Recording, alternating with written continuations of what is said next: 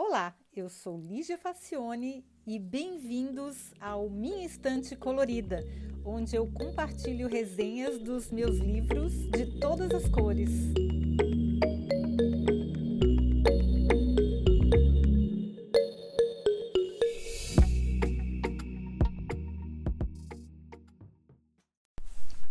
Olá! Eu sigo a maravilhosa filósofa e escritora Djamila Ribeiro nas redes sociais, principalmente no Instagram. Por isso, assim que eu tive a oportunidade, eu comprei o pequeno manual antirracista e o li durante uma viagem de trem. É um livro pequeno, sintético, conciso, mas com muita informação importante. Na minha opinião, todo cidadão brasileiro deveria lê-lo. É fácil, acessível e utilíssimo. A Djamila, que é maravilhosa, gente, além de tudo, a mulher é lindíssima. Ela começa contando como teve seus primeiros contatos com a realidade das pessoas negras na escola, que só oferece a versão do ponto de vista dos vencedores, que no caso são as pessoas brancas. Toda a história das pessoas negras escravizadas foi apagada e negada aos seus descendentes. Ela lembra que a educação é um direito de todos desde a Constituição de 1824, exceto para as pessoas negras escravizadas, que não eram consideradas pessoas, mas mercadorias. Jamila fala sobre como os imigrantes brancos europeus tiveram um tratamento totalmente diferente dos escravizados recém-libertos e de como a nossa tão celebrada miscigenação se deu através de estupros. E antes que alguém se levante e diga com toda a convicção que não é racista, a Jamila lembra que essa questão não é individual, mas coletiva. E mais, ela é estrutural, ou seja, ela permeia todas as estruturas sociais, econômicas e culturais de maneira que a gente simplesmente não perceba que o sistema favorece claramente brancos em detrimento dos negros. Isso aí não é opinião, tá, gente? É estatística. Estudo sério e fundamentado. Jamila ainda diz que não devemos temer as palavras branco, negro, racismo e racista.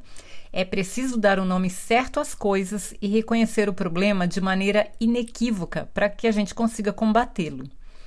A autora conta de sua experiência na escola onde pela primeira vez entendeu o que era ser negra, ser diferente.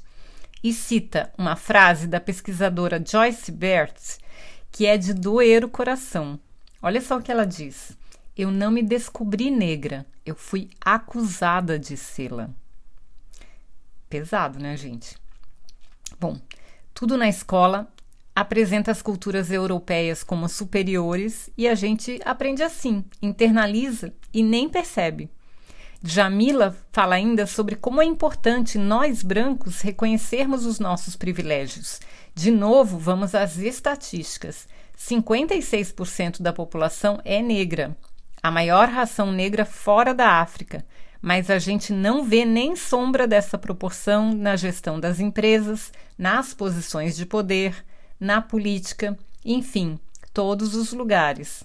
Os negros só são maioria nas, no, nas posições mais humildes, eh, como serviçais, como empregados mais baixos, nunca em posição de poder. Eles estão sempre servindo, que é uma herança da época da escravidão, né? Ela fala da importância de conversar sobre o tema em casa, com a família e principalmente com as crianças. Jamila ainda fala sobre as cotas raciais. No começo, eu mesma era contra a lei e eu levei anos teimando até abrir a cabeça e entender o mecanismo de compensação. Cota racial é necessário, gente. E ela fala sobre é, as pesquisas que foram feitas depois de anos que as cotas foram implementadas e que os resultados acadêmicos das pessoas que entraram na universidade por meio de cotas não era diferente e as, em alguns pontos era até superior das pessoas que entraram pelo sistema convencional. E ela fala também da importância das políticas educacionais afirmativas como a inclusão da história africana e afro-brasileira nos currículos, porque é a nossa história, né, gente? A Djamila fala ainda sobre a inclusão dos negros nos ambientes de trabalho, da importância de se ler autores negros para entender a história sob esse ponto de vista, sobre a relevância do pensamento crítico para analisar a cultura que a gente consome, no caso as piadas, a moda, enfim, tudo, e principalmente a questão da violência contra pessoas negras. Gente, essa questão da violência contra, contra pessoas negras é uma coisa muito séria. Até vou abrir um parênteses aqui contar uma história que aconteceu com, comigo e com Conrado no supermercado.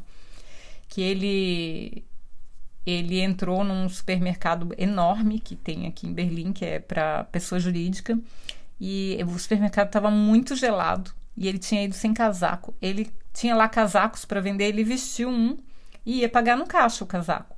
Só que na hora que a gente passou no caixa, ele esqueceu de pagar, mas esqueceu mesmo. E o negócio lá apitou. Ele voltou tranquilamente, rindo, a caixa rindo. Ah, o senhor esqueceu de pagar o casaco. Ele foi lá e pagou o casaco e não deu nada. Gente, se ele fosse uma pessoa negra, ele estaria preso na cadeia durante anos ou morto. Né? Dependendo do local, ele estaria morto, porque ele saiu de um negócio vestindo um casaco que estava com um alarme. Eu já saí várias vezes de loja com, com mercadoria da loja e depois tive que voltar para devolver porque eu saí distraída. E quando eu fui devolver, as pessoas ficaram rindo para mim, assim: ah, que engraçado. E não aconteceu nada comigo. Assim, existe uma diferença brutal de tratamento entre as pessoas negras e brancas. As pessoas negras têm que andar com nota fiscal do, dos objetos que elas possuem. Um absurdo. É uma coisa assim. Chega a ser surreal. É, é, o mais surreal é como alguém nega que isso existe, né? Mas enfim. É um longuíssimo trabalho a se fazer e os brancos precisam ajudar. Se a gente quer realmente um mundo mais igualitário, equilibrado, justo e muito mais rico culturalmente, cabe a nós brancos, como a autora diz, não apenas não sermos racistas, a gente precisa ser antirracista, ou seja, combater de maneira mais proativa esse legado podre que a escravidão deixou. É um mínimo. E aí, para terminar, eu vou compartilhar algumas coisas que eu tenho aprendido aqui, que eu ainda estou como todo mundo no processo de desconstrução, porque é uma coisa que está no cerne, a gente não percebe o quão racista a gente é, mas nós somos todos racistas, somos mesmo. E eu tenho aprendido algumas coisas que são questões que surgem, né? E pode ser que alguém aí do outro lado, que seja branco, que também tenha essa dúvida.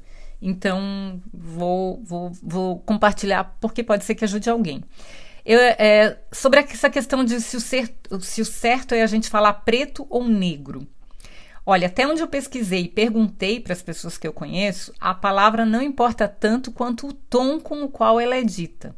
Até meu amor pode ser xingamento se dito de uma maneira agressiva. Então, o mais importante é perceber o contexto e a intenção da mensagem. Se você fala com respeito, não importa se você está falando negro ou preto, importa é a, o, o seu tom de respeito, é a intenção da mensagem. Então, então não importa, não é tão importante assim se é preto ou se é negro, porque isso é meio polêmico. É, dois, sobre perguntar as coisas sobre racismo para as pessoas negras. Cara, eu, eu, a, a Jamila escreveu isso e não tinha me dado conta. Imagina que coisa mais irritante se todos os seus amigos, conhecidos e desconhecidos, ficarem perguntando o tempo todo para você coisas que são sempre as mesmas que, poder, que eles poderiam ter descoberto sozinho num Google. Uma coisa é pedir uma opinião pessoal ou um ponto de vista. A outra é usar o amigo ou amiga, como segundo a Djamila, como se fosse um wiki preto, que ela faz uma analogia com a Wikipedia. Então, pergunte se você quer opinião. E informação a gente é capaz de encontrar sozinho, né, gente? Então, vamos atrás. Para de usar os nossos amigos negros como wiki preto, como uma enciclopédia. Turbante. Pode ou não pode? É aquela questão da, do, dos dreads. Branco pode usar dread? Branco pode usar turbante? Então, segundo a filósofa, a questão não é pessoal e, e é individual. Não é pessoal e individual. É sobre como quando um turbante é apropriado pela moda, automaticamente ele fica uma coisa chique, um acessório chique. E quando é uma pessoa negra que usa normalmente, não é. Então é, é sobre isso, sobre como, como quando um branco usa um turbante é super cool, mas quando um negro usa, não é. Então é, é sobre isso que está se falando. É sobre usar estampas de origem africana, por exemplo, num desfile, e o desfile tem só modelos brancas. Então, novamente, a questão não é sobre se eu ou você podemos ou não usar isso e aquilo. É sobre analisar o contexto e perceber se isso não está roubando uma característica de outra cultura que com, a, com, com um argumento de valorizar, não, mas nós estamos valorizando a cultura negra. Não estão valorizando, estão roubando. Porque quando um negro usa, não é tão chique. Quando um branco usa, é cool. Então tem uma contradição aí. Tu não está valorizando, você está roubando esteticamente.